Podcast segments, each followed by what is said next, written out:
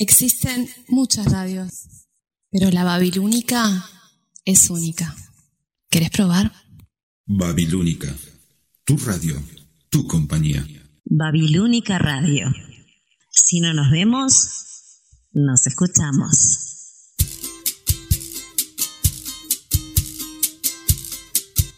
A partir de este momento, Laura Peirano y Verónica Suárez abriremos dos ventanas al mundo.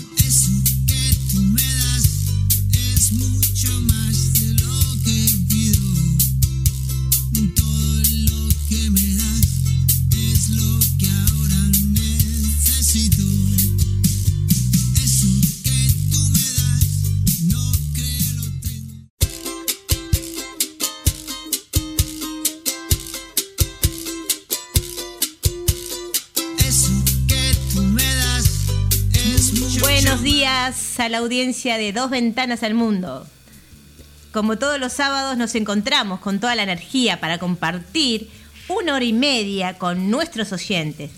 En nuestro primer aniversario, primer mes, Vero. ¿Sabías? Llegamos al mes. Llegamos a primer mes del programa. Y la directiva todavía nos tiene acá, digo, no nos ha echado. Y bueno, y por algo será. Estamos, somos, somos nosotras, por algo será. Este, bueno, muchas gracias por acompañarnos. Realmente es una alegría para nosotros llegar a ustedes a, través de Babilónica Radio. Siendo las 10 de la mañana, eh, 24 grados. El día está muy húmedo, así que, que a cuidarnos. Les mandamos un saludo a toda la audiencia y, y síganos escuchando. Bien, hola, buenos días. Les habla Verónica Suárez. Estamos comenzando nuestro quinto programa, aunque estamos cumpliendo el mes, nuestro primer mes al aire.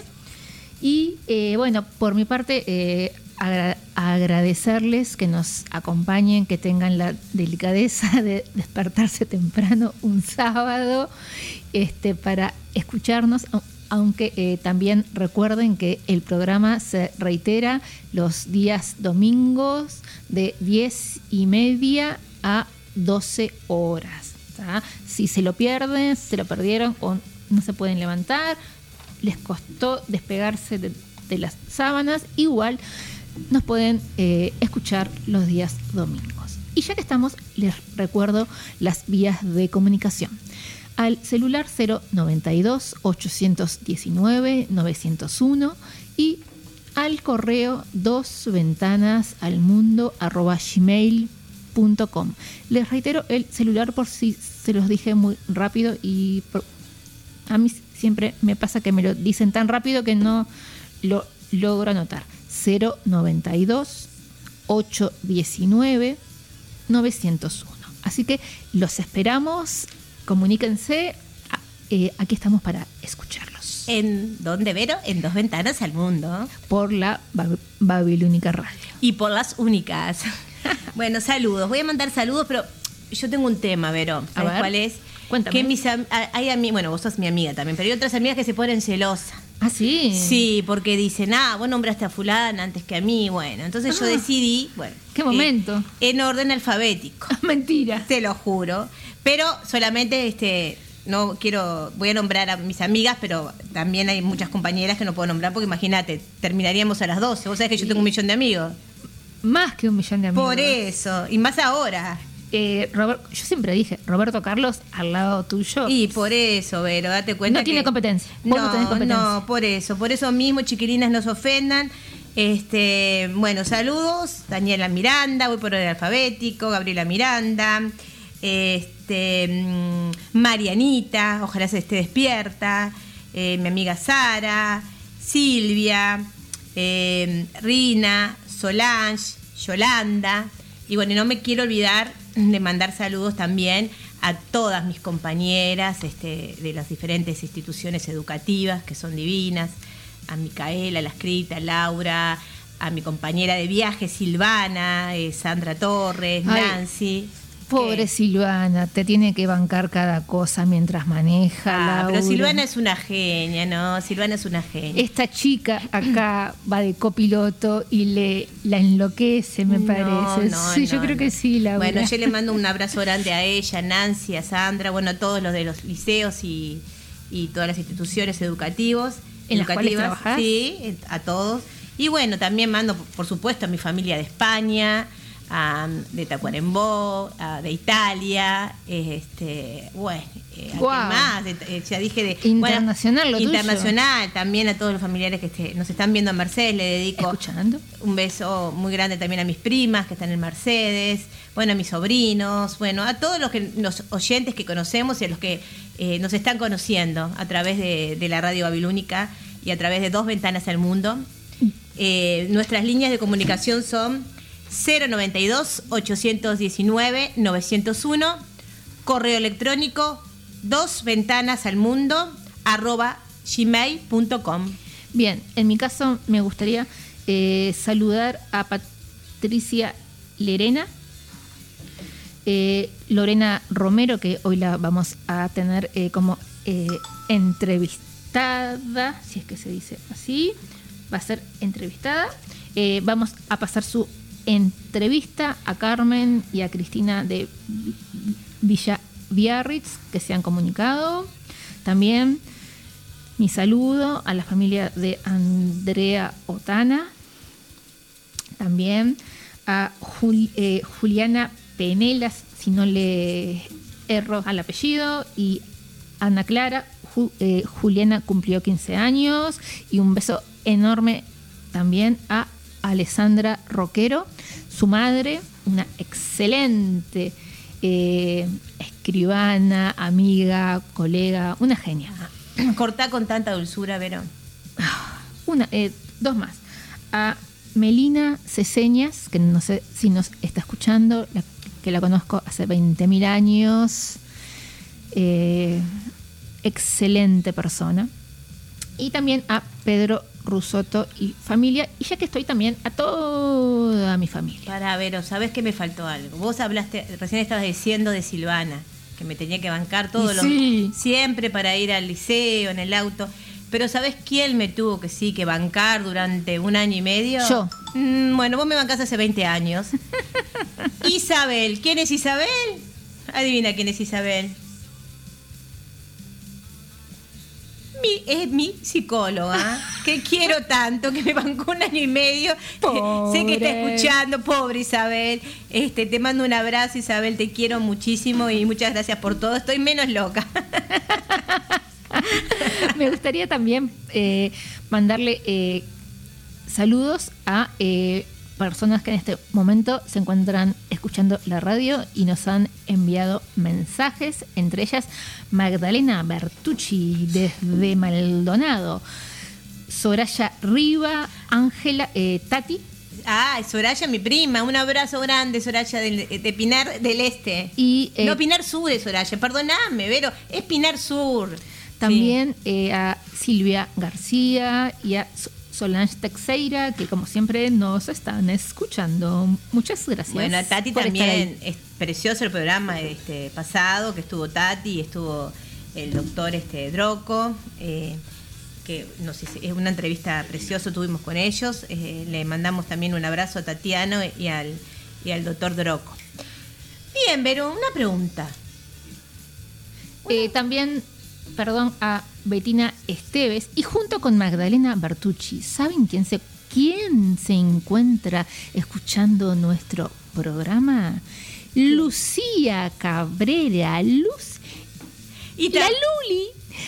La Luli también nos está escuchando. Un beso enorme para toda la familia Cabrera, Bertucci, Bertucci Cabrera, Bertucci. como quiera. Bueno, pero dejate de, tantos saludos, de tantos Ah, saludos, porque hoy nos toca un programa muy lindo. Tenemos a unos invitados de lujo, como también el sábado que viene, y hemos tenido hasta ahora todos los sábados.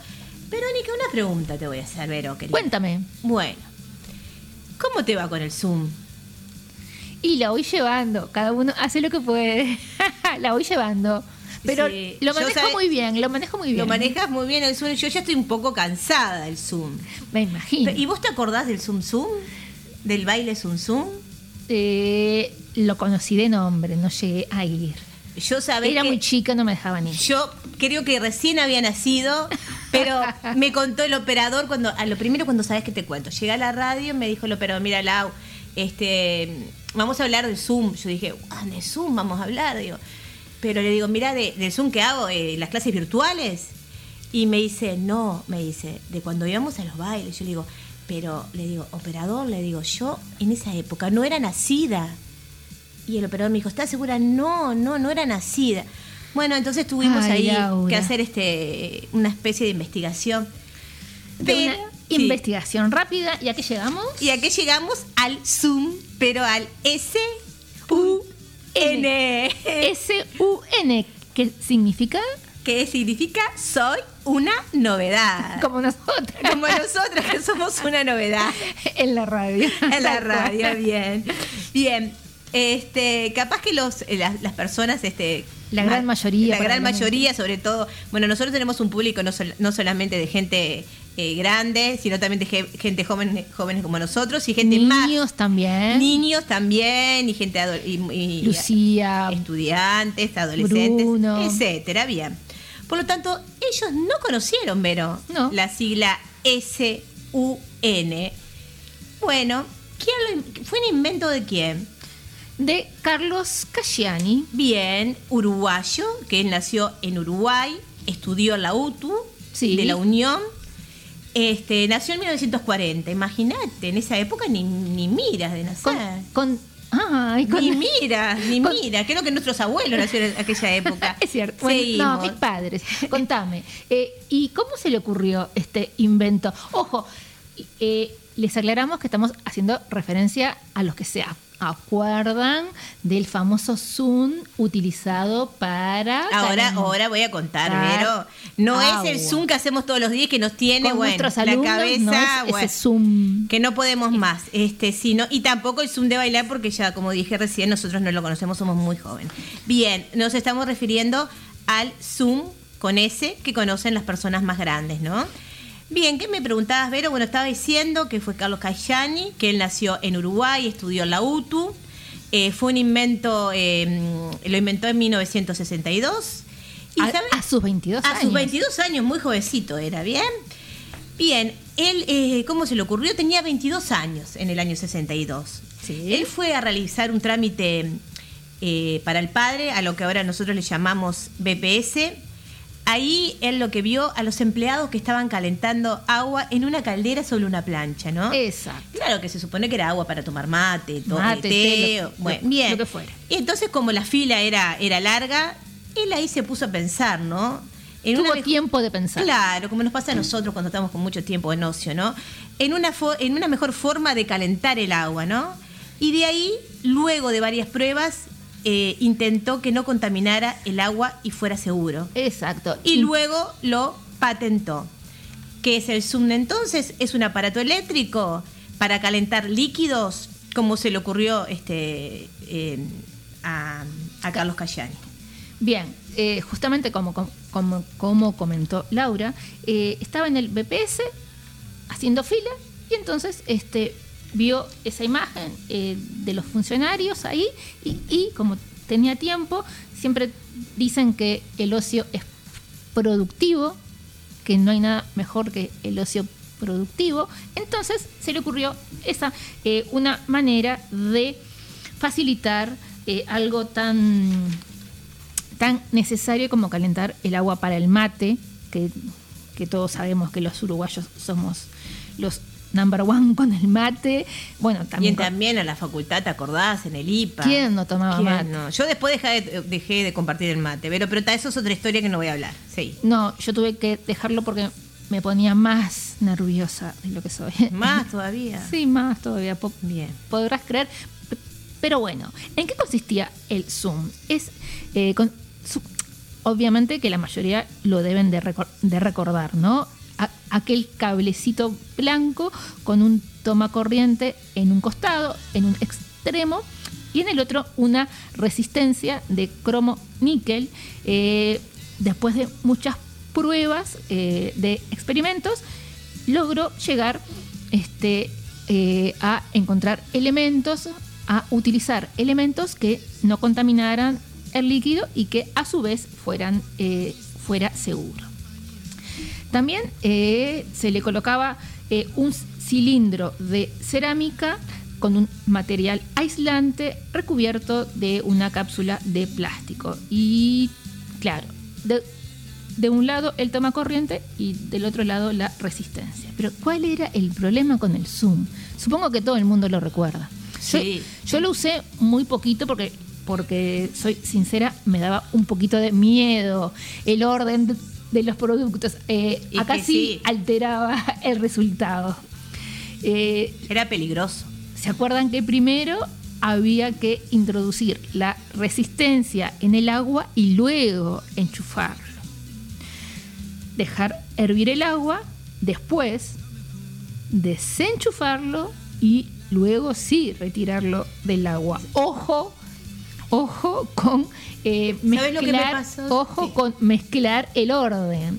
¿Qué te pasó, Laura? Ay, vos me conocés, Vero. Obvio que te conozco. Por eso. Una vez yo dije, bueno, voy a, cuando yo era muy chica, dije, voy a calentar agua para, para el mate, ¿está? Agua para el mate. Y pongo, viste, el aparatito que se ponía Por dentro. Y después me doy cuenta, empezó a salir, eh, empezó a quedar rojo. No le había puesto el agua, Vero. Mentira. ¡De verdad! ¿En serio? Vos no crees eso de mí, ¿no?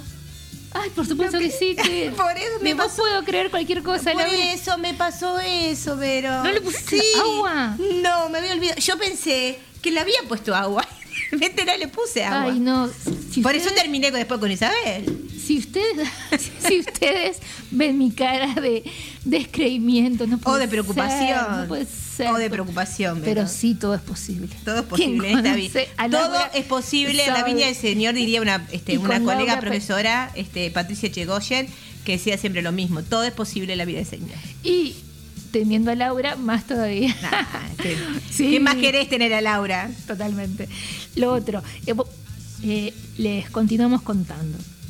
Eh, Carlos Casciani también, bueno, realizó otros inventos, se recibió de ingeniero en Estados Unidos e incluso participó en el desarrollo de turbinas para aviones. Sí, y era uruguayo, o y es uruguayo.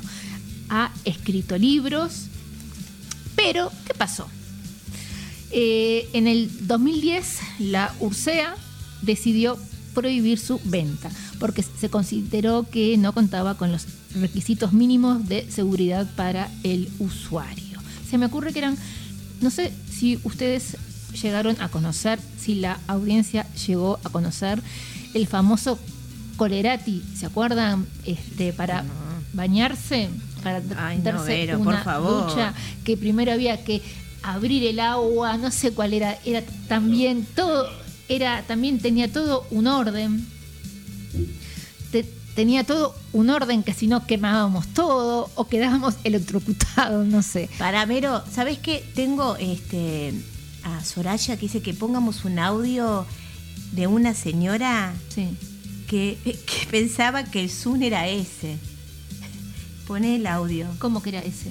Pone el audio. Vamos a escuchar a Soraya lo que nos este, manda a decir por WhatsApp, que me acaba de decir. A ver, déjame ver. Hola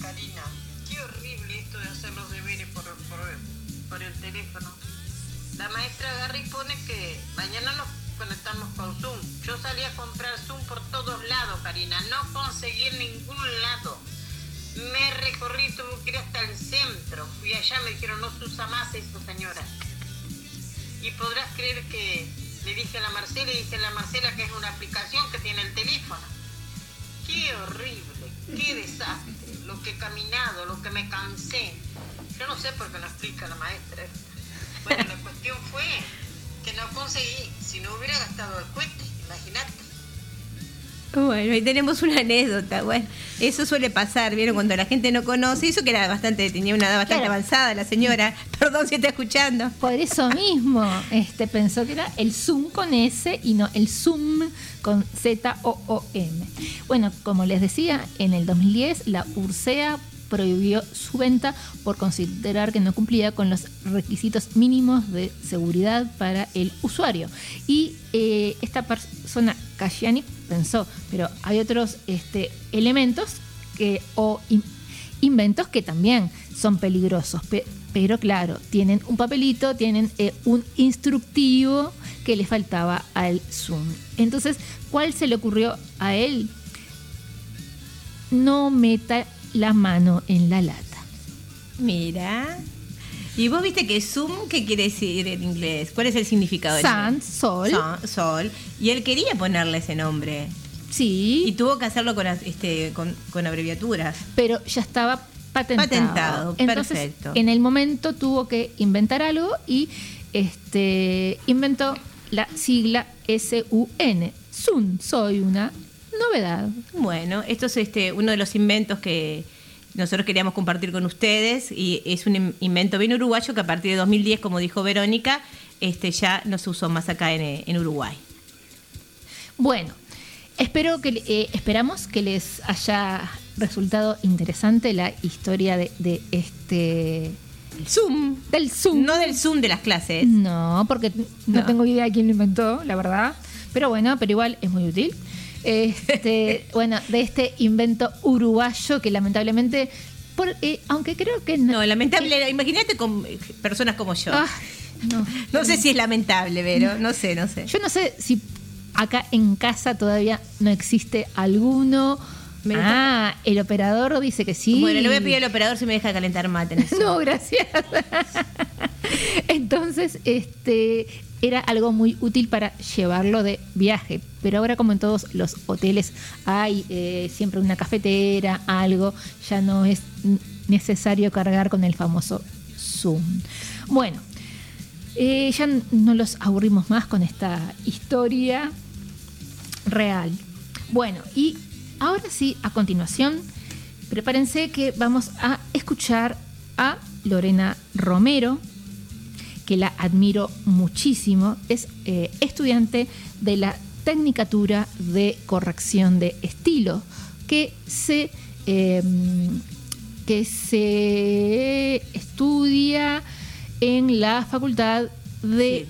Humanidades. ¿Cómo que ciencias? Humanidades, humanidades no es. Sí, de Humanidades y Ciencias de la Educación. Claro, eso, y ciencia de la educación, Ah, porque Verónica, por ciencias favor. es no me ninguné, Verónica. Ciencias es otra facultad distinta. La escuchamos a Lorena en la primera parte de su entrevista. Y ojalá les guste el tema. Y hay mucha gente, reconozco que hay mucha gente que no tiene idea sobre este sobre esta tecnicatura. Bueno, este, nuestras líneas son 092 819 901, correo electrónico, dos ventanas al mundo, arroba gmail.com. Escuchamos a Lorena.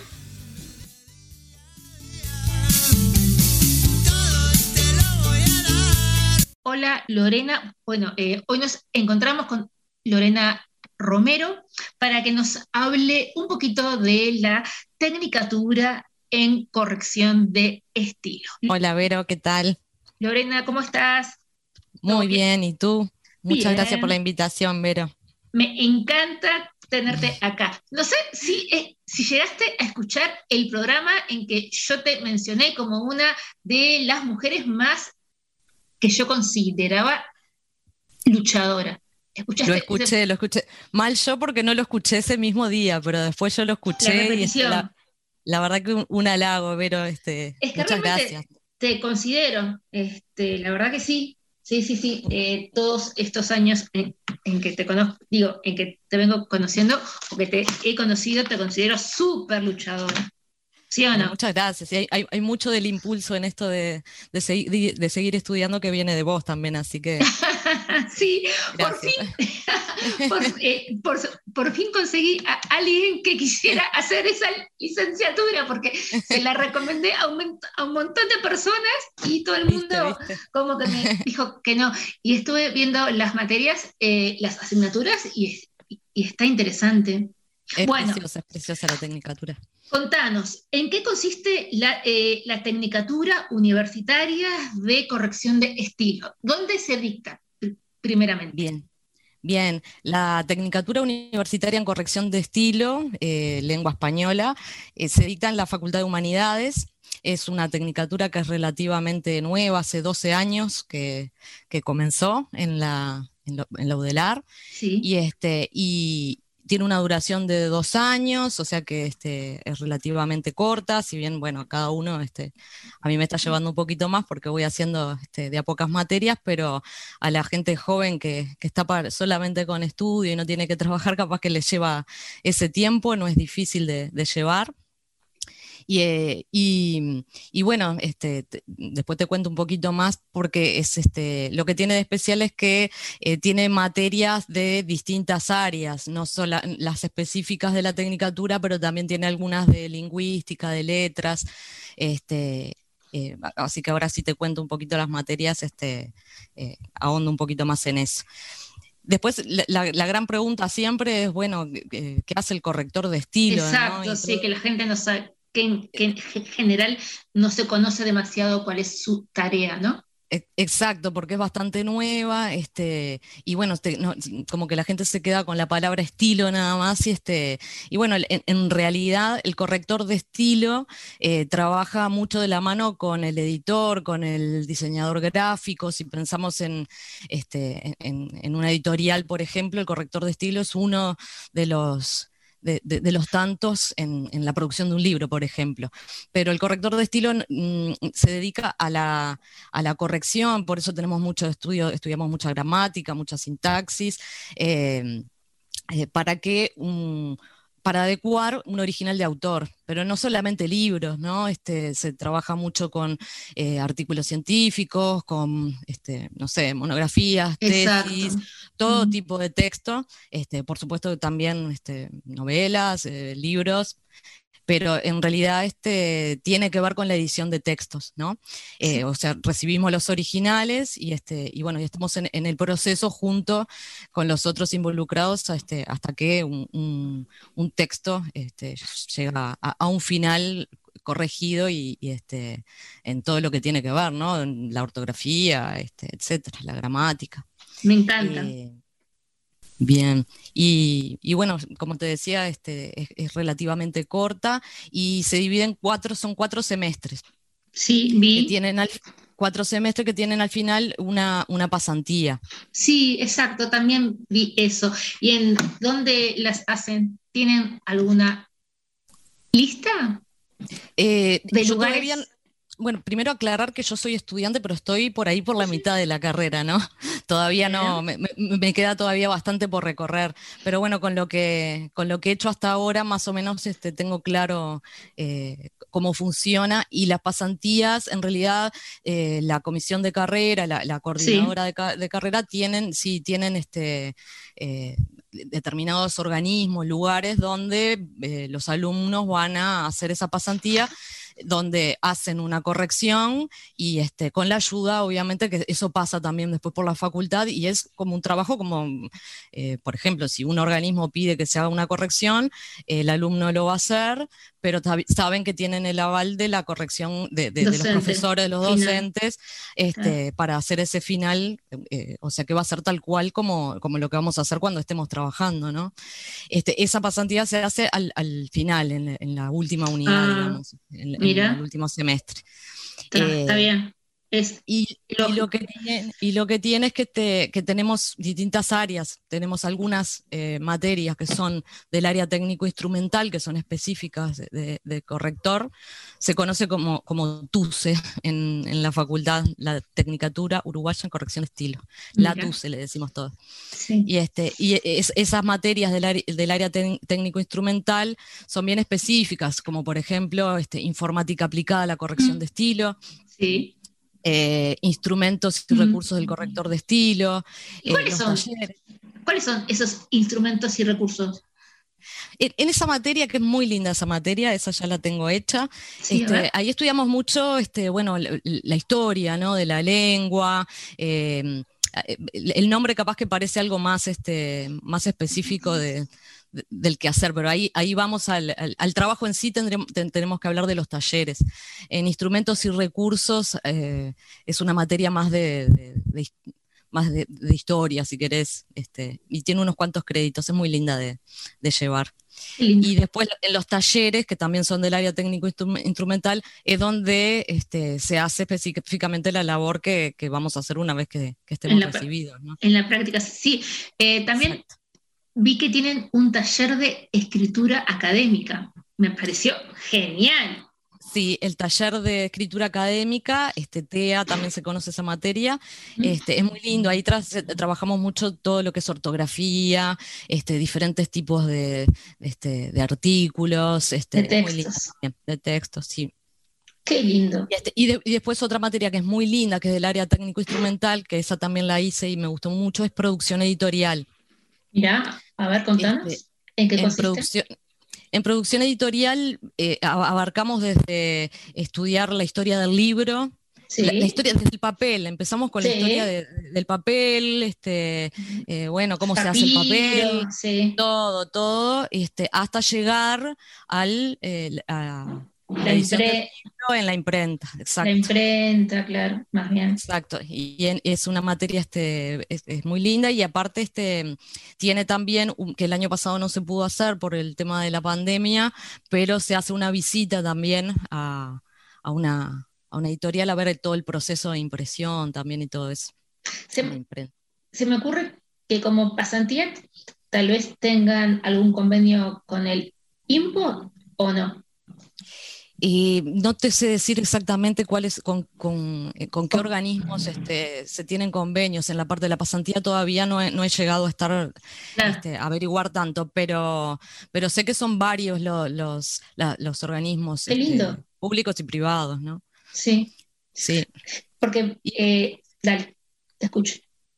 No, este, esas eran las, las materias más bien del área técnico-instrumental, pero después están las materias que se comparten con este, otras áreas de, de- de la Facultad de Humanidades, como son lingüística y, y letras. Entonces, eh, tenemos que hacer, por ejemplo, eh, gramática del español, Sí. sintaxis, comprensión lectora, sociolingüística, todas esas son de lingüística. Sí. Y eh, después hay que hacer algunas literaturas, este, que esas eh, son materias que eh, la- las hacemos junto con la gente de letras. ¿Cómo cuáles? Eh, ¿Cuáles literaturas? ¿A, a qué nivel? Hay, hay que, hay, eh, yo ahora, por ejemplo, voy a cursar Introducción a la Teoría Literaria, que esa este, hay que hacerla, y después, eh, por la cantidad de créditos, hay que cursar por lo menos dos literaturas, y ahí se puede elegir, eh, se puede elegir, este, yo ahora elegí, voy a hacer literatura uruguaya, pero se puede elegir eh, eh, literatura inglesa, este, Ah. no sé, este, grecolatina, hay, hay un, un montón de variadas literaturas este, para elegir. Este, y mm, Una pregunta, disculpa que te corte, con tu formación, ¿no Sí. quisiste elegir literatura inglesa? Eh, bueno, yo, yo soy, además soy docente de inglés. Exacto. Quizás, qui- qui- quizás este fue un, un acto inconsciente por huir un poco de lo, de lo que estoy haciendo todo el tiempo. Y la verdad que este, me llamaba más la atención este, hacer literatura uruguaya. Eh, pero bueno, no descarto porque voy a tener que hacer una más, así que quizás la otra este, después siga con literatura inglesa, puede ser. Porque me parece que tenés autores espectaculares, ¿no? Eh, Sí. y, eh, ¿Qué entendés por, o qué entienden? ¿Solamente eh, lo que es Gran Bretaña, Reino Unido o también Estados Unidos? ¿Tenés Eh, idea?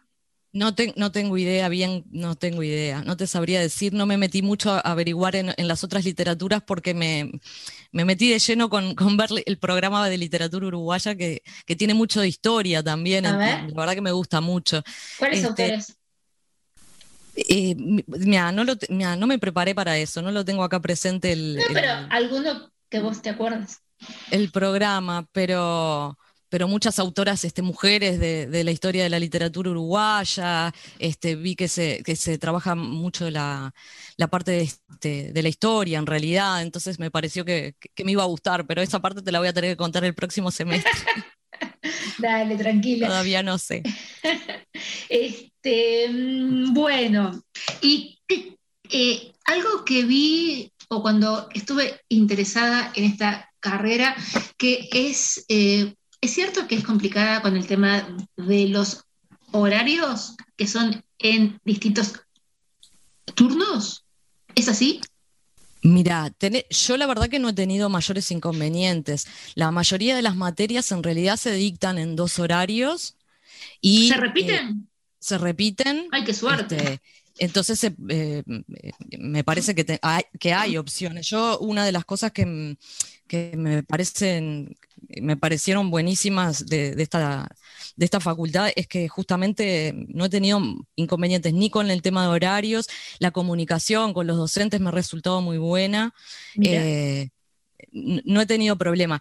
Eh, sí hay que tener, bueno, ha- hay previaturas, obviamente. Sí, vi. Este, entonces, por ejemplo, capaz que el primer semestre lo haces eh, más fluido y después igual podés cursar materias este, de semestres siguientes, pero hay dos o tres que este, no las podés cursar si No no, tenés alguna previa. Exacto. Pero, pero yo voy bastante fluido, por lo menos hasta ahora que estoy más o menos por la mitad de, de la tecnicatura. Me encanta. La verdad, Eh, sí, no, te- pero hay bastan- bastantes horarios y lo que sí hay algunas materias que se repiten en los semestres y otras que se dan en un semestre solo. claro. Entonces, por, por ejemplo, yo ahora no podía adelantar de repente este eh, gramática 2 o, o- o el taller porque tengo que esperar al el semestre siguiente. Pero bueno, tenía la posibilidad de, de ir adelantando con otras materias porque, porque están en los dos semestres. No, la verdad que no he tenido mayores inconvenientes en ese sentido. Mira, yo pensé que sí, que era este, muy complicada con la parte de horarios. Y qué bueno que tengan eh, opciones para elegir en lo que se refiere a grupos, ¿no? O a horarios. Se dicta solamente una vez al año y, y listo, ya está. Y listo. Y, y en un único horario. punto. horario. Sí, estoy, estoy acordándome que este, no quiero este, equivocarme, pero me parece, por ejemplo, producción editorial el año pasado, no, yo no sé si no había un horario solo, pero era un horario, eh, me parece bastante accesible para todo el mundo porque era de tardecita. O sea, en Claro. realidad, eh, en la- las materias que, por ejemplo, si tienen un horario que son a media tarde, esa misma eh, tenés la opción de hacerla de noche. de Ah, está. Ok, no. ahora sí. No he visto. Lo único que he escuchado que a mí no me pasó, pero yo estoy haciendo las materias como de a poquito, ¿no? Sí, no, sí. no, no me cargo con muchas materias. La gente de repente que recién ingresa, eh, en, algunas, eh, en algunos casos he escuchado que les pasa que se les superponga alguna y no la puedo hacer porque algún horario se superpone. Lo que sí te puedo decir que son muy abiertos en, en, este, la, la coordinadora en, en comisión de carrera a, a- a los planteos, ¿no? A que se les planteen todas esas problemáticas. Es una facultad donde se- nos escuchan mucho. Eh, ¿cuánto- ¿Cuántos son por eh, generación? Ay, qué buena pregunta. No tengo No, el, el da- el pero- dato así, pero sí, no está buena. Mira, cuando a- hace unos años este, era mucho menos gente, ahora está siendo bastante más conocida y, y mucha gente se está sumando. Entonces, este, cuando, cuando comienza eh, el, El semestre. el primer semestre del año el- hay un montón de ingresos. Ahora, yo que ya llevo este, un pedacito recorrido, te puedo decir que mucha gente va dejando por el camino, como Sí. pasa, me parece que pasa en En- general, ¿no? En, a nivel universitario. Y, y ta, de repente en un grupo capaz que quedamos 20, eh, 30, este, Está. pero se lleva súper, se lleva súper bien. Y, son, y lo, lo bueno que tiene que a veces cuando hablo con gente de otras facultades, este, no lo pueden creer, pero yo no, no tengo mucha idea en otras, en, Sí. en otras carreras, pero acá este, se exoneran las materias. Entonces, tenés la posibilidad con parciales de exonerarlas. Por lo tanto, yo, por ejemplo, hasta ahora vengo exonerando las materias y no he tenido que dar exámenes. Claro. Entonces, Mejor. con tareas domiciliarias, o sea, hay un seguimiento este, mucho Requiere. más- sí, capaz que más, más como, como liceal en algunas Claro. materias. I can wait another day. Hola, hola, hola. Mi nombre es Sebastián Guedes y quiero invitarte los sábados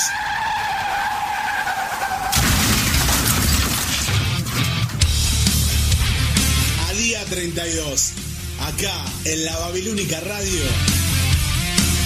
Día 32, los sábados a las 22 horas. Si no nos vemos, roqueamos. Los sábados, 22 horas, Montevideo, Buenos Aires. 21 horas, Nueva York. 3 de la mañana, Madrid. Trasnochamos, trasnochamos. Hay gente que lo intenta muchas veces. Para nosotros, este es el último intento. Jorge Melgarejo y Luis Miseli te esperan todos los sábados de 20 a 22 horas para compartir lo que tengan a mano. Aquí, en Babilónica Radio. Una radio para escuchar y compartir. ¿Cómo se escuchó? ¿Bien? El último intento, todos los sábados, 20 horas Montevideo, Buenos Aires.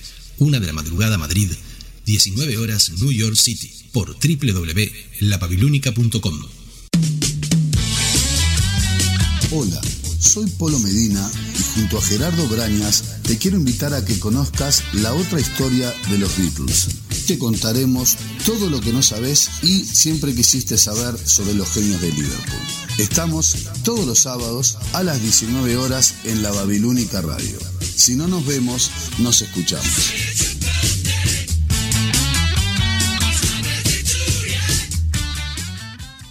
Helter Skelter, todos los sábados a las 19 horas, Montevideo y Buenos Aires. 18 horas de New York y 0 horas de Madrid, en la Babilónica Radio. Si no nos vemos, nos escuchamos.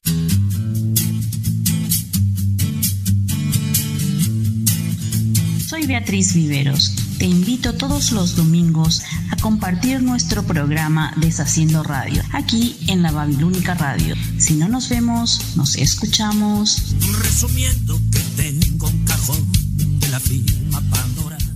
Deshaciendo Radio, todos los domingos, 20 horas Montevideo, Buenos Aires, 1 de la mañana Madrid, 19 horas Asunción y Nueva York, por la www.babilónica.com.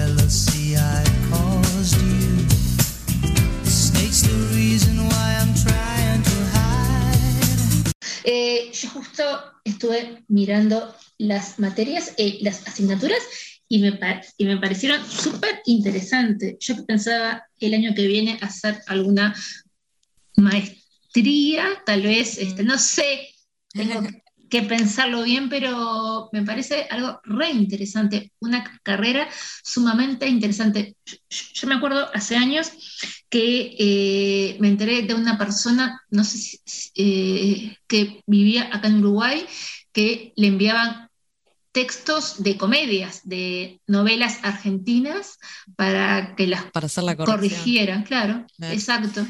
Sí, hay, bueno, el, el- el tra- el trabajo puede ser o bien porque uno este, puede trabajar en una editorial, pero también se trabaja mucho eh, a nivel internacional online. Para el exterior, Este, claro, para el Para el exterior. exterior se trabaja mucho este, así porque es un trabajo, sí, muy, también puede ser muy independiente. Si no, Sí. no te toca trabajar en, un, en una editorial en un- o, o en Sí. una empresa, que, que ahora se está, la, la facultad y la, la, este, la comisión de carrera están intentando y abriendo muchas otras puertas para que eh, se para que sea más formal el que determinadas este, organizaciones, empresas tengan que tener un corrector de estilo este, Qué lindo.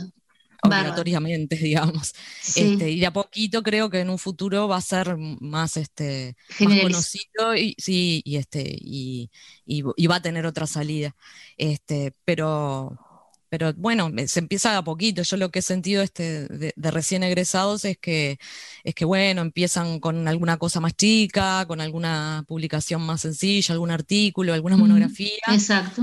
Sí. Este, eh, los aranceles, mm, al principio no hay algo fijo, entonces empiezan, bueno, cobrando poco, pero después que se van estableciendo y van conociendo eh, el, el mercado, este, se, se- se va trabajando mejor. Bien. Qué bueno. Me alegro mucho. Qué linda Y carrera. hay mu- Te- es preciosa, hay mucha- muchas, prof- muchas docentes de, mucha gente que, que estudia este, profesorado de idioma español, que viene a la Claro. facultad, eh, muchos traductores, eh, incluso hay muchas materias que se pueden acreditar, eso está bueno decirlo también, porque por ejemplo, si un, un- alguien que esté estudiando en este, docencia en idioma español puede acreditar la gramática, este, eh, gramática del español o, o- o materias este, de ese estilo, y, y quizás hasta se le hace un poquito más corta. Después lindo. tenem- hay, hay alguna electiva para hacer, extensión, algunos créditos que son de extensión, como, como pasa siempre, pero ¿Y qué posibilidades tienen de extensión? en realidad eh, tengo que investigar un poquito todavía esas, que son, las, las estoy dejando un poquito para después, pero Porque llevan tiempo. No, creo que no, porque son poquitos créditos y la, la facultad mismo ya, ya tiene eh, algo para hacer de extensión, Ah, pero si no entiendo mal, también se puede hacer eh, en otras facultades, tiene que tener relación, eh, tiene que ser una materia que tenga relación con eh, la tecnicatura.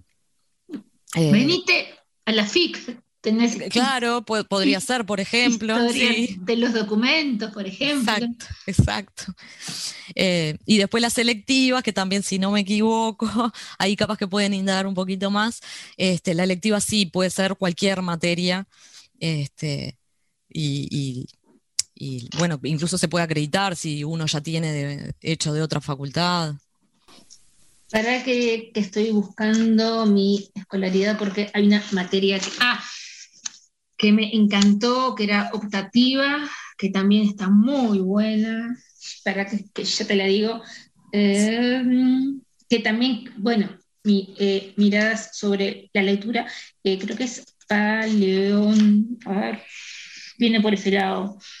Está De tu buen- carrera. Sí, de mi carrera de eh, bibliotecología, para que no la encuentro. Introducción, bueno, está así, tenés todo lo que es gestión de, de riesgos, literatura infantil, bibliotecas. Literatura infantil, me encanta. Sí, está re lindo. Aparte, los docentes son espectaculares. Son, la verdad, me saco el sombrero. Te da, te da ganas de cursar con ellos porque son espectaculares docentes y personas. Ah, paleografía. Todo el tema de cómo se escribía en la antigüedad, los signos. Ah, n- Ah, no sabes lo bueno. que me encantó también. todo, todo el tema de los, de los signos, este, todo eso lo damos en producción editorial también. Ah, está. Producción editorial fue una materia que preciosa. Muy linda materia, producción editorial, la disfruté mucho también. Bueno, así que también tenés las puertas abiertas de la FIC.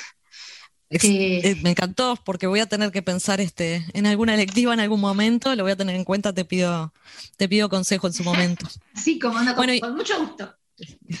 Bueno, y después, si uno llega, que espero llegar, este, la pasantía, como comentaba al principio, que la pasantía este, sería como, como el final ahí de la carrera. Este, y, y- y bueno, y ahí más o menos creo que les que conté un poco todo. No sé si me queda algo por ahí, por el Y- camino. ¿Y la pasantía cuánto dura? ¿Son qué, eh, horas? En mi caso son 80 horas en una, eh, en una institución. ¿Ustedes? eh, no te quiero decir mal, pero es, un, es un semestre. Mira. No sé cuánto. Sí, es, es, un, es igual que, el, que cualquier semestre, me parece, pero no te quiero, no te quiero decir mal. Puedo investigar y cualquier cosa paso, paso el dato. El dato. Después inve- investigo un poquito más. Ok.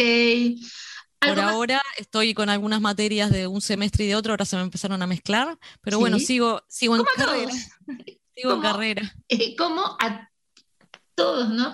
Cursamos una materia de acá, otra de allá, vamos viendo a ver horarios y todo, ¿no? Y, y justamente, Y, eh, espero, es- dale, no, espero, espero que cuando la termine, cualquier cosa que me invitan de vuelta a, a otra entrevista para poder decir que la terminé y, Y les que cuento. tenés un poco muchísimo trabajo y que, Ahí to- está. y que todo el mundo que, hace- eh, que requiere una monografía final te lleva los, este, sus trabajos para que se los corrijas. Exacto. Así Y como- algo que de repente no, no comenté que está bueno decir es que eh, una cosa que se dice mucho cuando empiezan este, la carrera es que, bueno, obviamente que te tiene que gustar mucho este, la ortografía, la lectura. No Claro. tenés por qué ser gran lector, pero sí este, lo que recalcan es, bueno, eh, por lo menos si uno sabe que no está muy, no, no anda muy bien con la ortografía, eh, trabajar un poco eso antes de, de empezar y, este, y tratar de, de ir bien armado con todo el tema de, de la ortografía, porque es algo que, que, este, que es súper importante a través de la carrera y no es que se arranca, digamos, con, con reglas básicas del todo. O sea, ya, ya este- tenés que venir eh, con una base bastante Exacto. firme en el área. Sí, pero en el área. eh, en su momento en el IPA, eh, para ingresar a idioma español, también tenías una prueba de ingreso que te tenías que preparar. Claro. Sí, acá prueba de ingreso no hay. Lo que te, lo que pi- piden es que, bueno, que, que, que se trabaje por su cuenta también un poco, venir un poco bien este, cargado con, con, con una dosis de, Oh, ahora que estamos con el tema de las vacunas, con una buena dosis de ortografía trabajada. está, está bueno Este. saberlo, entonces. Gracias Sí. por el dato. si me decido, Ahí está. Lorena, ayudo un poquito con la ortografía. genial. Che, Lorena, ¿algo más que quieras agregar? Creo que no, que más o menos conté todo. Este, este, por ahí viene, es muy linda de, de llevar. eh, no es tan, no es una, la tecnicatura no es tan larga, entonces no asusta tanto. Y, y se puede ir haciendo así, de a poquito, despacito, y es muy disfrutable, así que la recomiendo, la súper recomiendo. Eh, 86 créditos, ¿no? Creo que son, o algo así. 86 créditos, 86 créditos eh, en cuatro semestres. Bien. Exactamente. Pueden encontrar, está todo, está la malla curricular, las previaturas, toda la información está en la página de, de la Facultad de Humanidades, F-H-U-C-E, FUCE. Sí, es medio Este, que- complicada. sí, ya sé. Sí, pero ponen Facultad de Humanidades y Y ya sale. está. Y Bueno. está toda la información. Bárbaro. Lorena, muchas gracias por tu eh, tiempo, por haberte, eh, por haber de- dedicado este tiempo a eh, informar, a acercarnos un poquito más a lo que es este, la tecnicatura de corrección de estilo, que en general que hay muchas personas que no tienen idea de su existencia. Son dos años, ocho, seme- ocho semestres, ¿sí, no? O cuatro, cuatro, Cuatro. Cuatro semestres y bueno, y eh, pinta y parece muy interesante. No, Muchas gracias a ustedes por la invitación. eh, me parece que está bueno siempre dar a conocer, como decimos, Sí. no, no se conoce mucho, así que está bueno. Y este, y bueno, gracias por el espacio y felicitaciones por el programa. Cuando Sí. quieran, estoy de vuelta. Dale, muchas gracias, Lorena. A vos, chao, chao. Nos vemos, chao.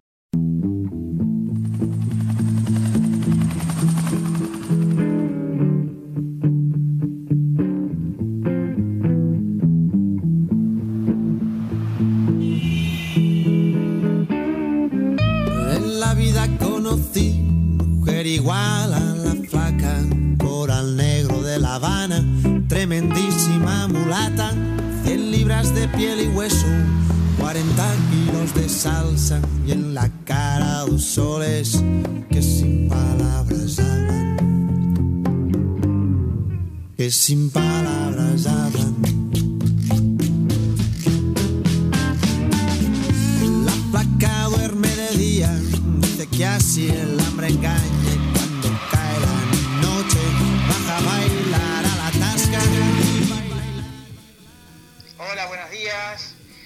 Encanta el programa, muy dinámico y temas variados, que eso es lo importante y de, y de interés para todo el mundo. Con música, con, con buena onda, me gusta, me gusta. Los invitados también, el chef, impresionante. Y bueno, mucha suerte. Y un saludo grande desde aquí de Blanes, de Cataluña, España. Un beso grande. Buenas tardes, chicas. Me encanta su programa, no me lo pierdo ningún sábado. Mucha suerte. Un abrazo enorme, enorme. Bueno, vamos, este, saludos para Isabel, que recién me comentó que su hijo, después de terminar comunicaciones, iba a hacer corrección y estilo, que es una carrera que mucha gente no lo conoce, Vera, ¿no? Este, muchas gracias. Lorena también, este, para ti estuvo muy linda la verdad la entrevista y gracias por atendernos. Eh, saludos a Mónica Portela desde Florida, Estados Unidos, para Mari Juan del Pinar del Este, un abrazo grande a Nancy del Liceo 2, a Sandra Torres, eh, a Leonardo y a Marilyn. Otro abrazo para Roberto, Daniela, Mateo y Emilia eh, de, de Salinas. Un abrazo enorme también para Ramiro, que cumplió años hace unos días. Le mando un abrazo enorme. Eh, un gran abrazo, que hace mucho tiempo que no la veo, a la tía abuela de mi hija, Raquel, eh, que el lunes, eh, no, perdón, el 12 de abril cumple años, así que si estás escuchando Raquel o alguno de tus hijos, te mando un abrazo inmenso. Bien, a ver, ¿sí? Bien, por mi, cas- eh, por mi lado, saludos a Fabián Tognasolo, que nos está escuchando, a Polo Medina, Betina Esteves, Cristina, Carmen, Rodrigo y Matías de Villaviarritz, que nos eh, de- desean muchos éxitos como siempre, a Katy Rosana, que se encuentra en Barros Blancos junto con su madre, eh, también a Valeria Toledo y Nicolás, Catalina, también a Catalina Fernández Valiero, de- desde Palmas de Gran Canarias, entre otros. Muchas gracias a todos por sus saludos. También un beso muy grande para Maxi, también que está escuchando, para Adrián de Malvin. Un abrazo enorme. Eh, también quiero mencionar a Juan Carlos, que nos dice que, eh, que está contento o que qué bueno que se difunda esta carrera, ya que eh, hace falta porque hay muchas fuentes deformadoras del lenguaje y de las buenas prácticas, como son las redes sociales, el teclado del celular, las tribus urbanas, que eh, está bueno que, que haya gente que se preocupe por estos temas y bueno, lamentablemente hasta este hemos tenido o bueno, muchas veces este tanto en la televisión vemos eh, el mal uso de verbos, eh, vemos no, escuchamos el mal uso de verbos y de y hemos tenido también desde el gobierno eh, estas personas que no Bien. sean y- pero Laura Bueno, perdón, Estoy perdón. continuando. Perdón. Bueno, un besito también a mi alumna Britney de sexto año de Derecho, le mando un beso grande. Y ahora nos encontramos, este, tenemos una entrevista y tenemos el lujo de tener con nosotros, el honor también, Vero. Sí, claro, por supuesto. Por supuesto que sí, a- al profesor eh, Gastón Mesa. Massa, Massa, Ay, perdón, perdón, Lo Gastón de- Massa. lo conocemos de toda la vida, o de muchos años. nerviosa tener acá a Gastón con nosotros. ¿Cómo andás, Gastón? Hola, hola, buen día, buen día. ¿Cómo andás? Eh, te agradecemos por estar presente acá este, en Dos Ventanas al Mundo, en Babilónica Radio. Voy a contar un poquito antes. ¿Se escucha, ¿se escucha bien, las? Sí. Perfecto. ¿Vos nos escuchás, Gastón? Perfecto, sí, sí, también. Bueno, estaba diciendo este, que tenemos el honor de tener tu presencia acá, aquí en la radio, en Dos Ventanas al Mundo, este programa que se emite todos los sábados a las 10 de la mañana. Por, ay, ¿Qué pasó? por estas eh, con o dirigido por estas dos colegas tuyas. Colegas tuyas y que te admiran mucho, este Gastón. Bien. eh, antes que nada de empezar la Sí. entrevista, Con Verónica no, yo Sí. con Verónica no me acuerdo dónde Tomaste laburamos mi- juntos. tomaste- Ahora, pero sé que no- algún tribunal Verónica compartimos, ¿no? Tribunal puede ser, pero además. No te eh, ve lo que para pasa. un poquito, pero además eh, tú to- tomaste el grupo en el Liceo 1 nocturno, ¿te acordás? Sí. Para un poquito que ya voy frente a la cámara. claro, así la ves y te acordás de ella, este Gastón. No, no, pero sí, yo te, yo te ubico, sí. Incluso estuviste en la, en la comisión electoral, ahora a fin de año, asociación, pero en el uno que pasó, ¿Te acordás que este, me ofrecieron horas en el Liceo 1 nocturno acá de Montevideo? Y Yo ju- justo ya Sí. estaba en el Zorrilla y te lo, pa- y te lo pasé a ti. Cre- creo que te llamé o te... Hace muchos años capaz de No, no hace muchos años. Ha- no, hace no tanto, ¿no? dos o tres años cuando... Mucho, ¿no?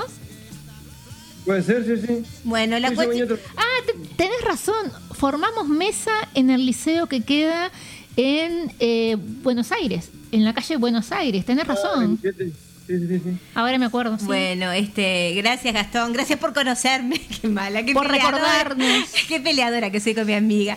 Bueno, Gastón, bueno, voy para los oyentes, bueno, eh, Gastón Maza nació en enero, ¿se puede decir el año, Gastón? Sí, toda la información. Bueno, perfecto. Es un chiquilín. En enero de 1981 se graduó de profesor de Derecho en el 2001. También Verónica es diplomado en, en Titulado. 2003, sí, titulado eh, de, licencia- de, eh, especialista de ciencia política en la facultad, en la UDELAR. eh, profesor adscriptor efectivo en educación técnica profesional eh, en la capital y profesor de estudio, este, este, mm, adscriptor de estudiantes en formación docente. ¿Está bien este Gastón?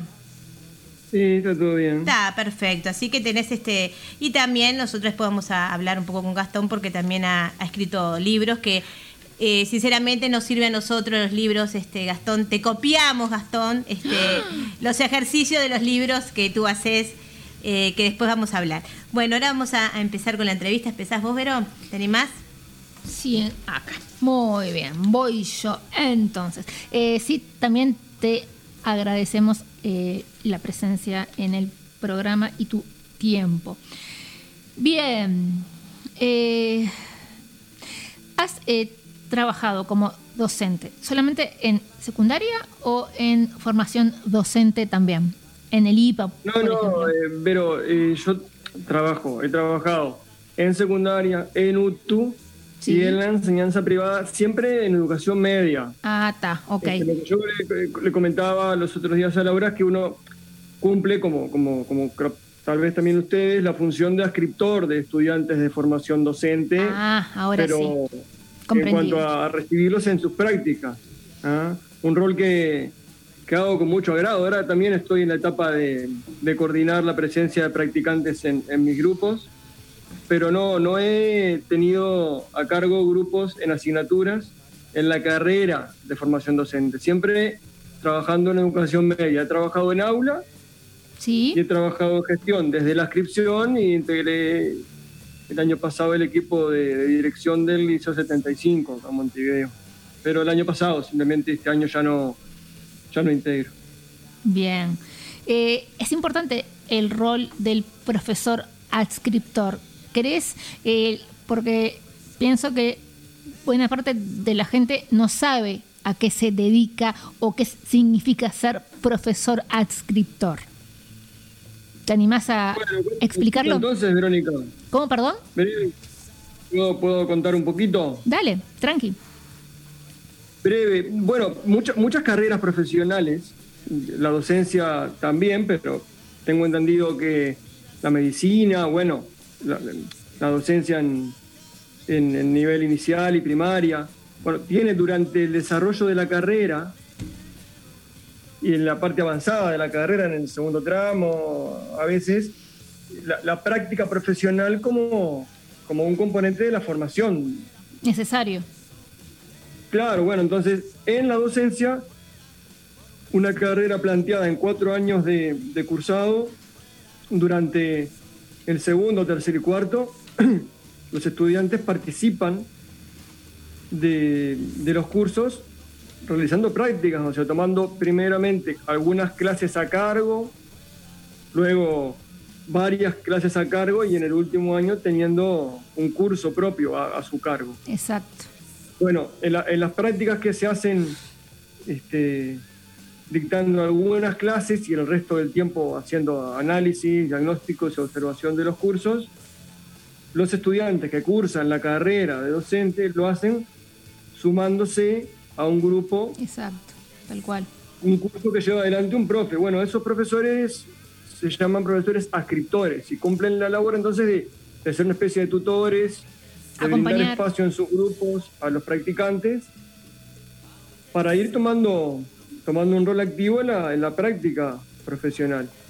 Para, ¿Ah? para en, nuestra, en nuestra materia, como ustedes lo saben, que, que es educación cívica, sociología y derecho, habitualmente eh, los estudiantes de formación docente son, son profesionales que, que ya tienen buena formación académica. Por ejemplo, hay muchos abogados y escribanos titulados y ejerciendo. Sociólogos Sí. también.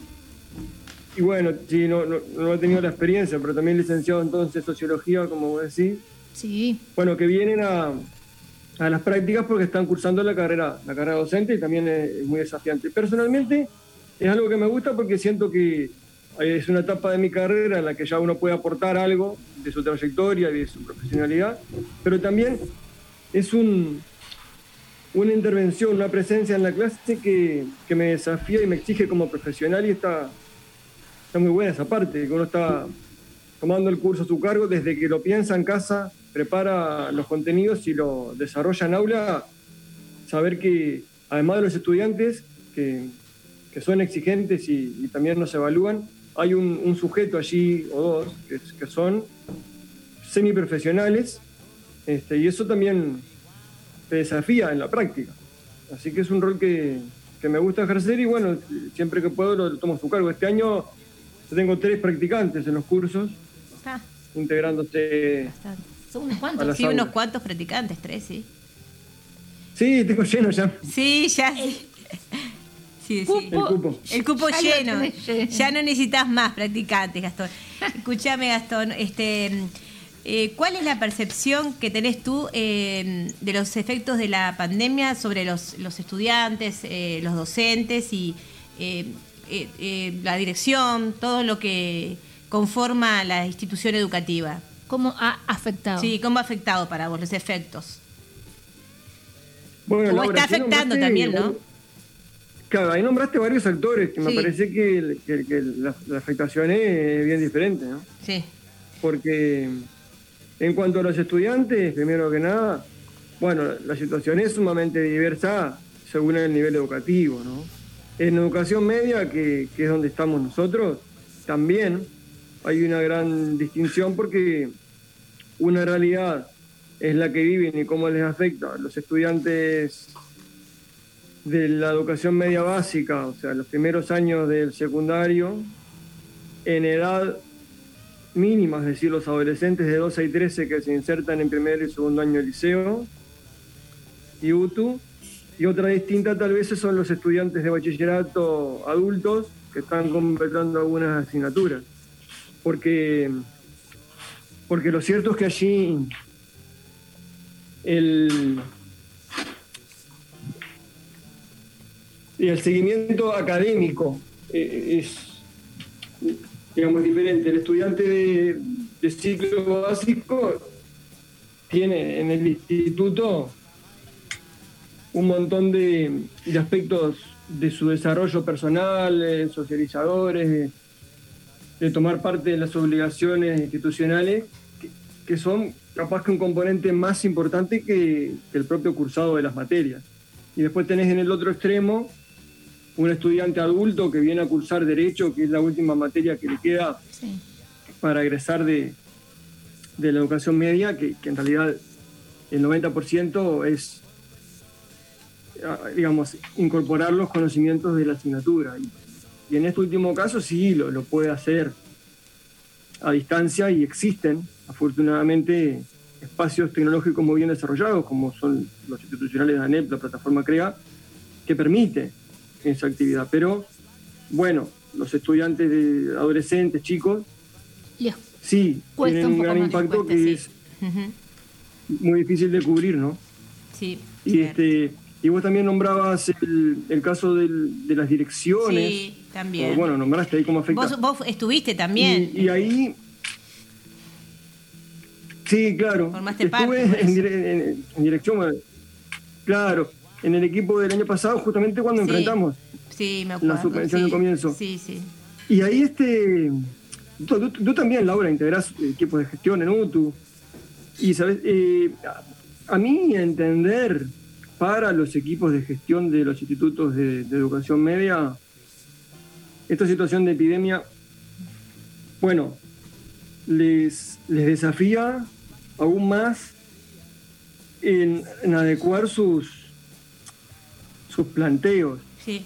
creo que progresivamente, por la realidad de los institutos de, de educación media, liceos y UTU en Uruguay, han, han ido desarrollando, porque, porque ofrecen diferentes planes, hay, o sea, desde liceos en el interior del país de tiempo completo, hasta liceos de cuatro turnos acá, como el Damaso, no sé, que todos conocemos.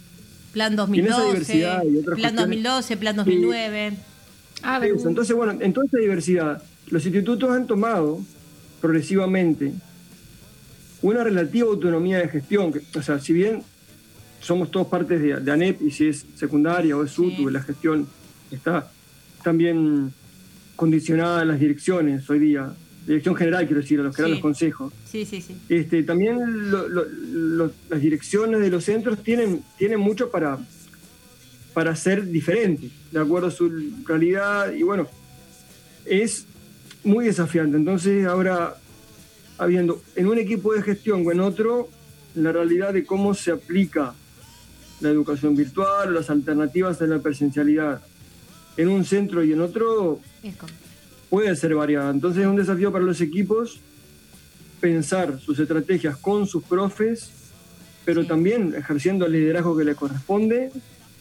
Y bueno, se puede notar si un liceo tiene propuesta o no la tiene, o si la tiene adecuada o no en este escenario, pero a partir de los equipos de dirección, no, no solamente a lo que determine este, la ANEP desde sus autoridades. ¿no? Incluso cuando este, deliberadamente y, y de forma manifiesta, eh, en muchos aspectos, las autoridades centrales han, han dejado y van dejando cuestiones para que resuelvan los equipos. ¿no? Exactamente. Este, es entonces ahí el desafío es, para concluir, es poder conciliar la libertad de cátedra y algunos derechos muy importantes que tenemos los profes de aula con un planteo de gestión que el equipo de dirección quiera proponer, ¿no?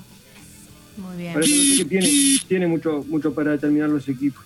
Bien, muy bien. Este, eh, sí, le- se entendió muy bien. Este, ¿Sabes qué? Eh, Solange Teixeira, no sé si vos te acordás de ella, Estaba en la subdirección del 61, creo. puede ser. La No. verdad que Silvia. Ah, no, esa es Silvia García.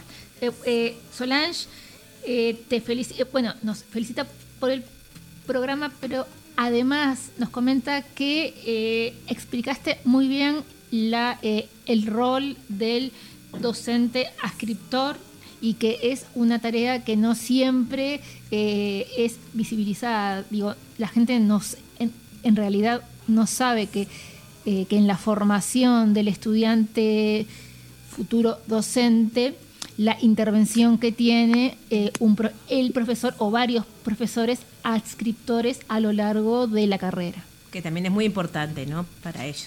Sí. Eh, lo otro. la tercera. Sí.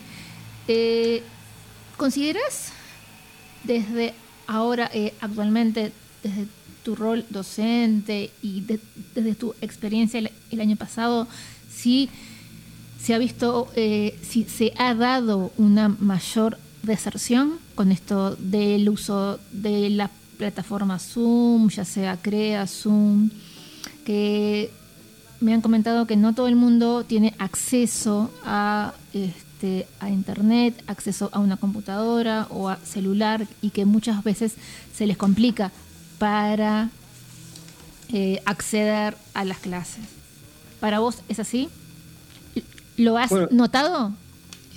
Sí, claro, pero, pero es, es evidente porque me parece que la, la cuestión no está dada por el acceso a la tecnología, sino del otro lado, por las posibilidades de seguimiento que el centro educativo Lo que es. Sí, puede hacer exacto. de la participación de los estudiantes. Vos cuando tenés los estudiantes yendo al liceo, a la UTU, o no yendo, los profesionales de indirecta como, como los adscriptos, al cabo de un par de semanas, Te ah, piden. distinguen el estudiante que está ausente, el que está presente y el que está ausente. Sí. Se lo, Se lo llama, investiga y te claro. das cuenta si es por una razón justificada, si es con retorno, si es sin retorno. Entonces hay una acción muy rápida allí de parte del centro educativo que diagnostica eso y a veces un estudiante que desertó, genial, pero hay certezas allí. Entonces, en el escenario de la, este que tú nombrás, Vero, de la conexión, más allá de las posibilidades, como la conexión en realidad, este, más allá de, lo que se plantea, bueno, eso no es obligatoria, pero, pero ¿qué es conexión? Cuando un estudiante hizo, hizo una tarea, hace las tareas de manera frecuente, ¿cómo diagnosticamos cuando está presente o no presente? Si participa en un espacio de videoconferencia. Entonces, me parece que es, es por ese lado que, que se incrementa la deserción, porque el instituto, en el repertorio de recursos que tiene tradicionalmente de ir en la búsqueda de los estudiantes que, que dejan de asistir transitoriamente, no, no los puede activar de la misma manera. Entonces, este, sobre todo en la, en la media básica, como decíamos, ¿no? los, los- los primeros años de UTU o, o liceo, eso es fundamental. No sé si ustedes lo, lo comparten, que también trabajan en esos roles. sí, De acuerdo. Entonces- de acuerdo. Más allá de, el estudiante se conectó, no se conectó, genial, pero ¿qué, qué, qué recursos tiene y qué certezas tiene el centro educativo para ir a buscarlo? Sí. Por ahí me parece que es eh, menos, por supuesto, menos y pocas, y ahí entonces es lo que determina el incremento de la deserción. Y bueno, los números están, ¿no? En, en las matrículas del primero y segundo año de, del liceo de este año con relación al lectivo 2020. ¿Bajó? Sí, claro. No, eh, el incremento de la matrícula de, de los primeros dos años del ciclo básico con relación a los años anteriores por la, por la repetición que hubo en esos niveles, ¿no? Comprendo. ¿Sabes qué? Eh, y te doy totalmente la razón en el sentido que en general la gente este, menosprecia o eh, estigmatiza la educación pública sin saber que hay todo un equipo trabajando, tanto los docentes, eh, directa, indirecta. eh, tanto los docentes, profesores ascriptores, eh, ascriptas, administrativos, todos trabajamos en pos de que los chiquilines puedan continuar este, con sus estudios y tratar de evitar o de achicar la brecha que, este, que lamentablemente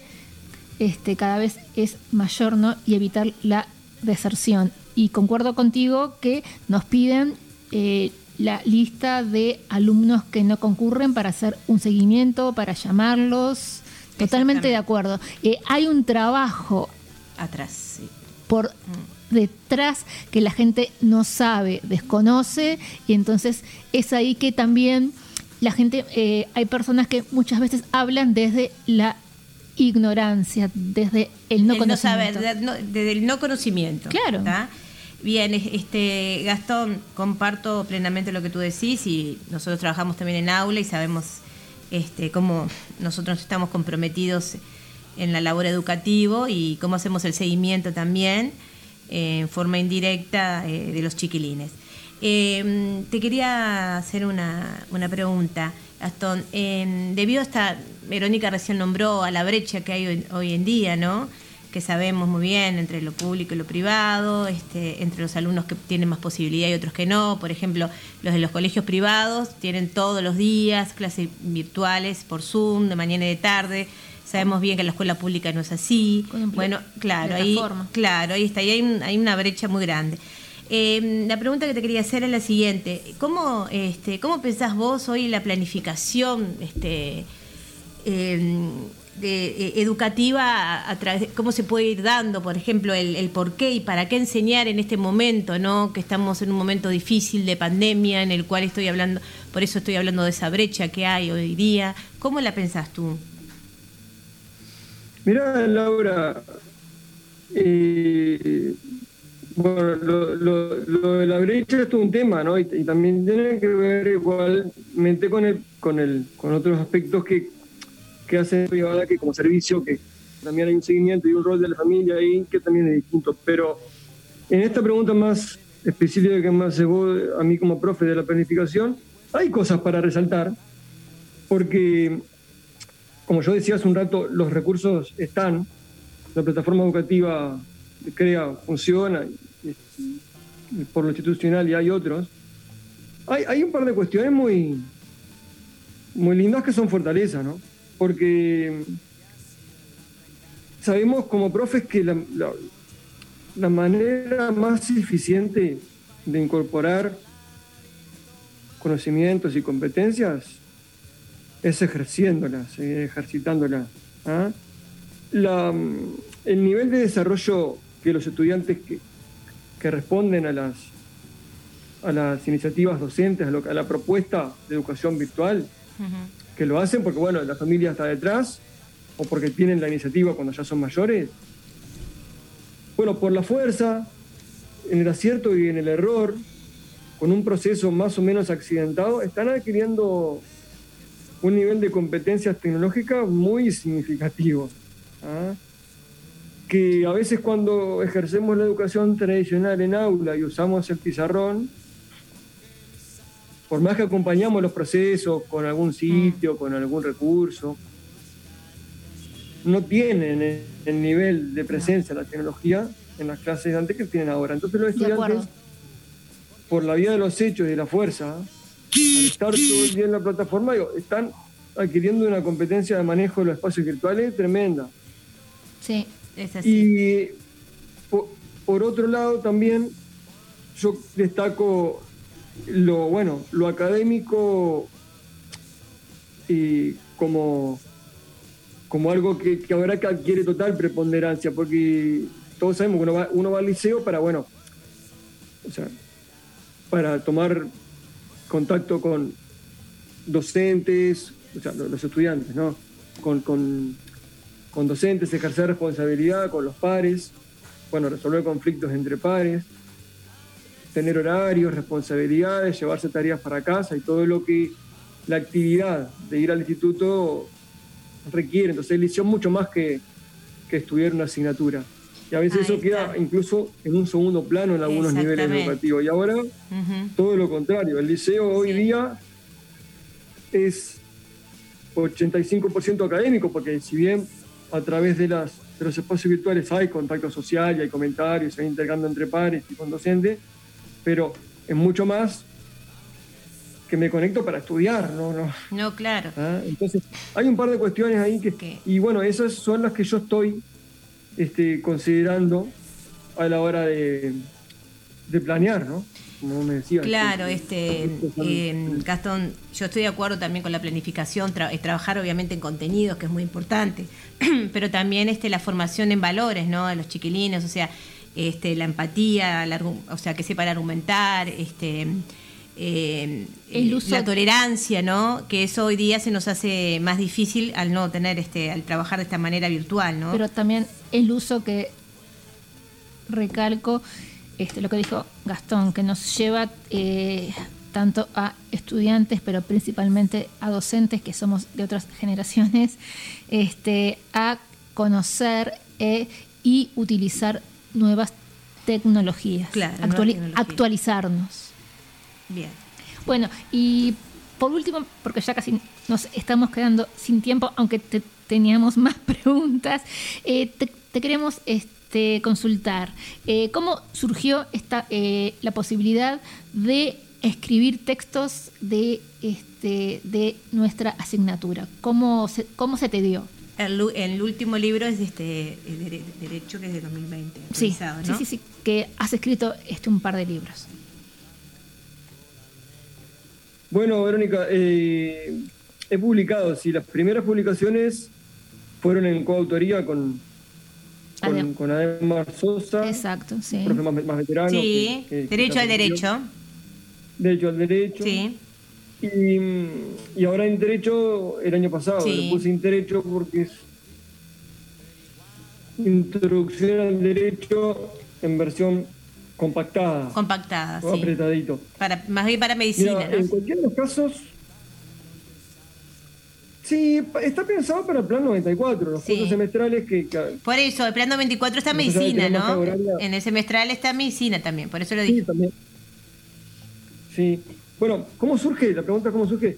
Mira, a mí me parece que, que- que es muy natural porque es simplemente la tarea de compilar y, digamos, y, darle formato adecuado a una producción académica que los profesores hacemos casi todos de manera bastante rutinaria, que es preparar material para los estudiantes.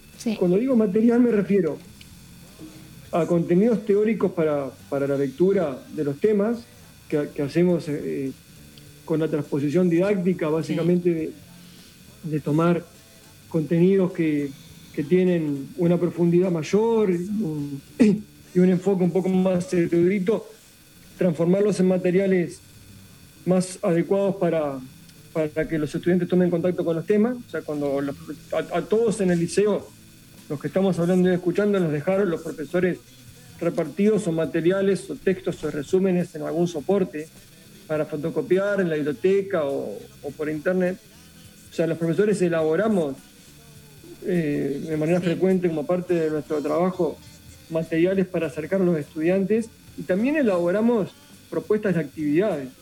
¿ah? Sí. O sea, planteamos trabajos prácticos en el aula y, y- y fuera de ella para que los estudiantes puedan medir los aprendizajes y obtener las calificaciones que, van optando su desempeño. Entonces yo lo que, lo, lo que he hecho en las publicaciones no, no ha sido nada muy distinto ni más valioso que bueno, tras varios años de concentrarse en, en mismos cursos y, y ir escribiendo pequeños resúmenes para los alumnos y, y poniendo en práctica algunos ejercicios que uno va poniendo en práctica y, y- después los corrige, los, este, se los critica y los, los adecua.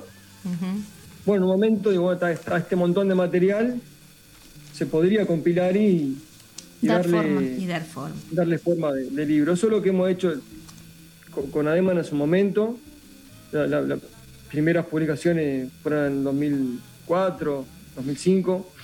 Este, y a mí me, me ha pasado que en los últimos años a veces se, se acercan estudiantes que, que no están activos y que quieren preparar una materia como la nuestra, que es una asignatura que se puede estudiar y preparar un examen de manera más o menos autónoma. Y, y a veces se me hacía muy difícil sugerirles un único material que sea claro para los estudiantes. Mira, para decirlo en términos vulgares y claros, leete este libro que si lo, lo manejás vas a tener, tendrías que aprobar el examen. No, no, no, no encontraba uno No últimamente. sí. Tendría que, mira, leete estos temas de acá, pero no todo. Y este, y este otro libro, este, este capítulo, reforzarlo con esto y al final es un, un mapa complejo. Entonces, bueno, eh, fue esa tarea, ¿no? Compilar un poquito los materiales que cualquiera, cualquier profe elabora de manera bastante cotidiana. Muy bien, bien, este. Gastón, eh, nosotros agradecemos de aquí de Dos Ventanas al Mundo. eh, muchísimas gracias por tu presencia y muchísimas gracias también por formar, haber formado este, tantos años este, en nuestra asociación de profesores. Sé que ahora este año no estás, pero estuviste muchos años.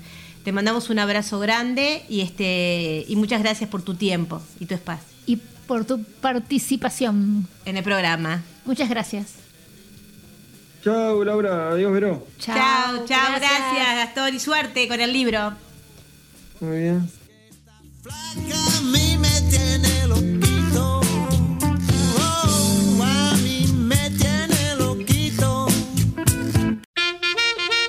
Buongiorno cari amici ascoltatori di Due Finestre al Mondo. Oggi vi porto una ricetta della mia terra, della Sicilia. È la classica melenzane alla parmigiana. Questa è una ricetta molto saporita perché ne ha dei sapori profondi del formaggio parmigiano e della pomarolla che fanno rialzare il sapore delle melenzane. Ora vi lascio al mio cugino Pedro che vi dará la ricetta.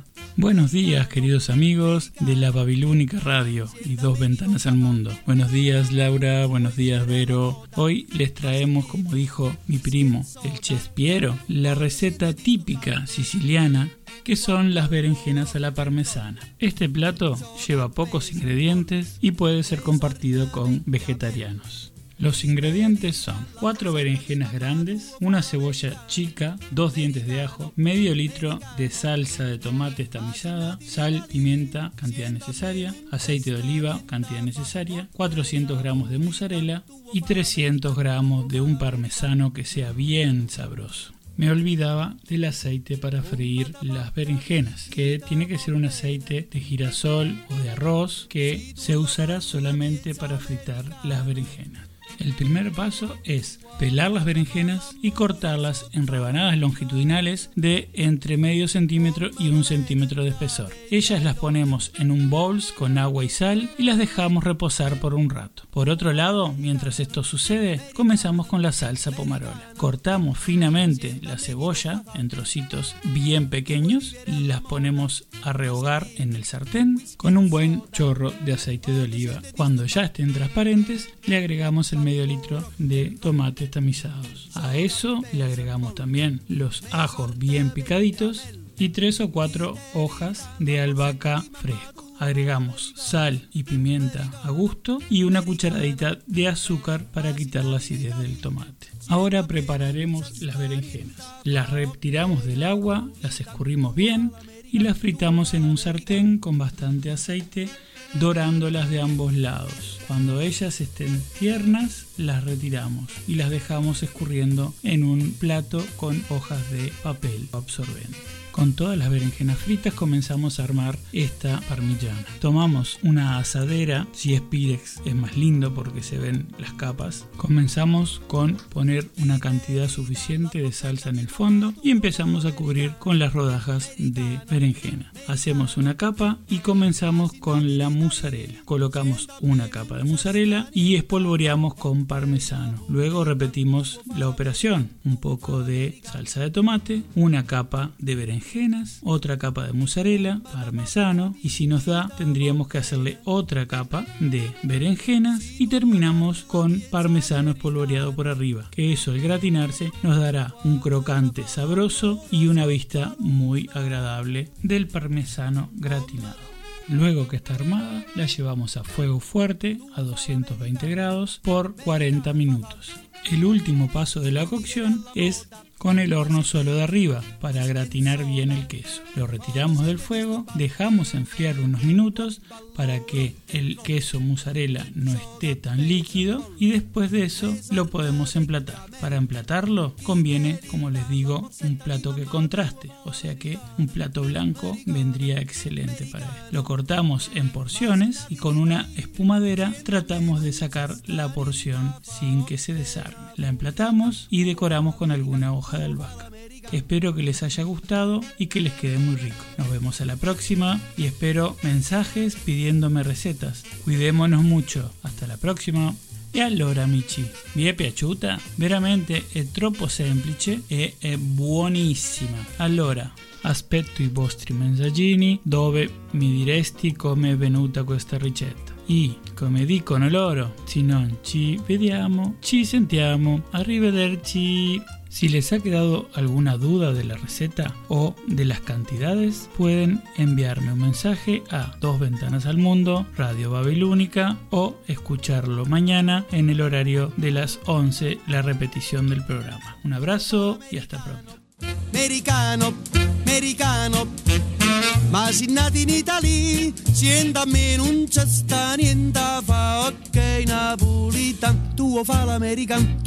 americano. Whisky soda, rock and roll.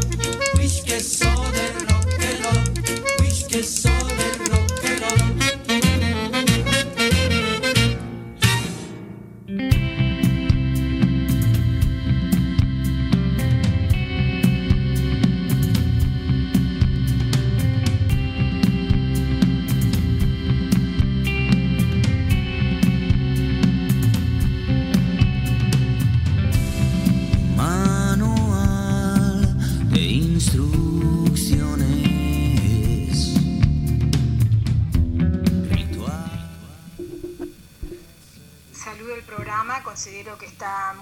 Temática que están presentando, pero me gustaría que además le hagan saber a la audiencia que los docentes no solo estamos trabajando en línea, sino que estamos haciendo en guardia- guardias en los liceos, al igual que los adscriptos, de manera que eh, los liceos permanecen abiertos para que los alumnos puedan ir a buscar materiales.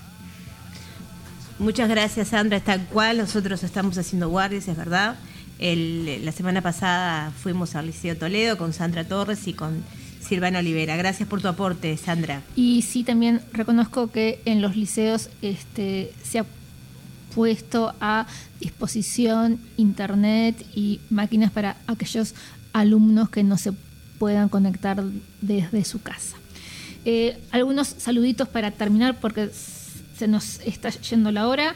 Eh, para eh, Sara y Carlos, para Rina, para Gustavo, eh, Gerardo Brañas, Virginia desde El Pinar, para Tatiana, Rosana Taberne desde Estados Unidos, desde Washington, que supimos ser compañeras en Facultad de Derecho hace un montón de años, que nos felicita por el programa, lo mismo que eh, también eh, Solange Texeira, que ya, nos dijo que se iba a poner, que mañana mismo hacía la receta del chef Piero. Sí, muchos mensajes para el Chef Piero que este, quieren, quieren, quieren copiarle la receta al Chef Piero. No es copiarla, es hacerla, Bueno, ponerla por eso. en práctica. Claro, que la- se la copien y, y no tienen su, También su propio. Sí, nos, manda saludos a Nesley.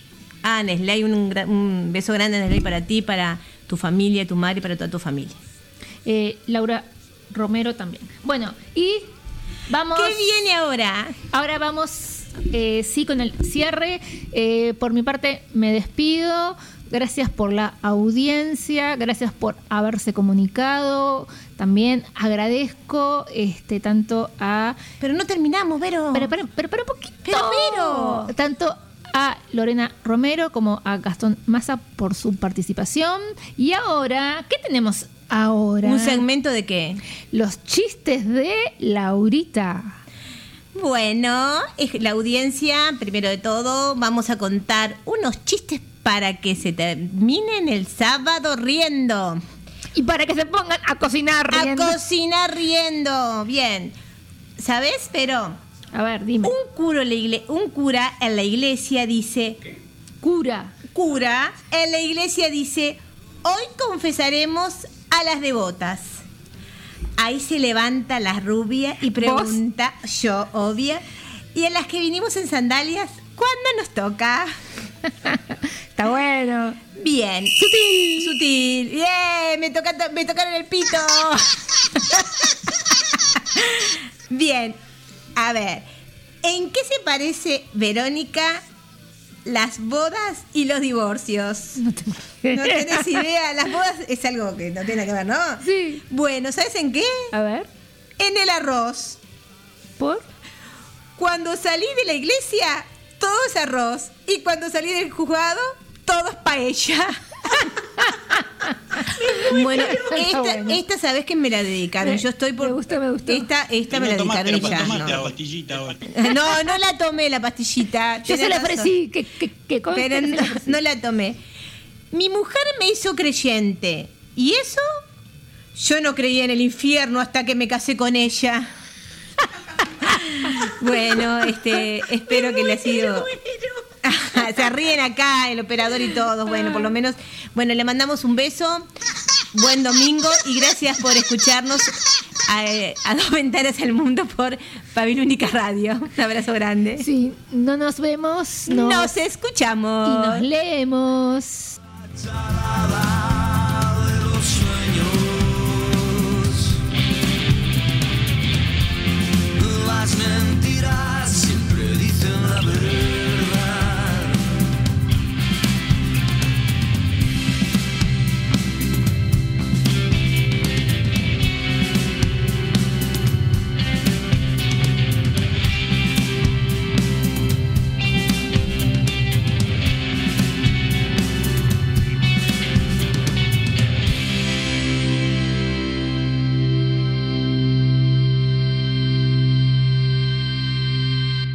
Existen varias radios, pero la babilónica es única.